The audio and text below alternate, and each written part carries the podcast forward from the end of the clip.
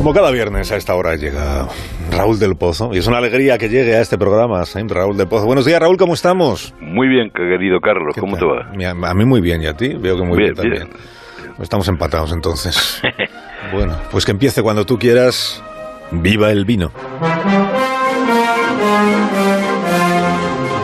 El domingo empezó el verano, después del largo invierno de la peste. El verano será más cálido que nunca.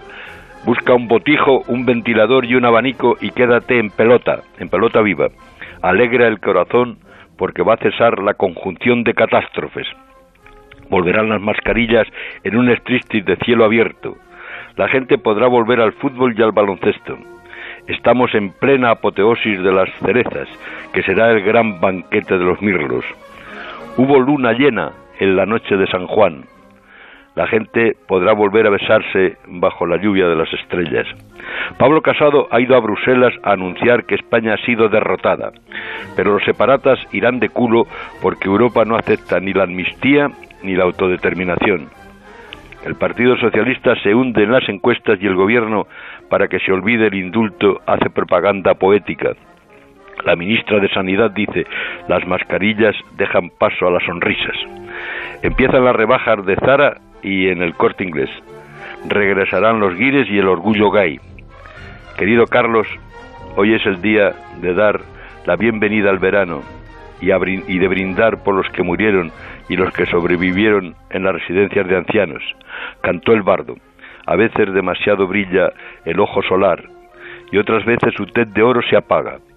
Toda la belleza alguna vez declina, viajada por suerte o por el tiempo, pero eterno será tu verano. Recordemos a los ancianos con la oda a la inmortalidad. Aunque nada pueda hacer volver la hora del esplendor en la hierba y de la gloria en las flores, no debemos afligirnos porque la belleza subsiste en el recuerdo. Eh, lo dice el padre prior, vino solo hay dos, el bueno y el mejor, y los monjos, los monjes viven tanto tiempo porque le dan a la uva. ¡Viva el vino!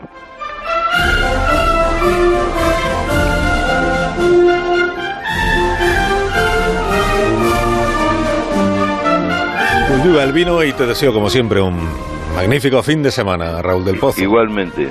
Gracias por colgar ahora. Bueno, cuelgo despacito para no despertar a la gente. Con qué suavidad. De manera más elegante, más discreta, más profesional de colgar un teléfono.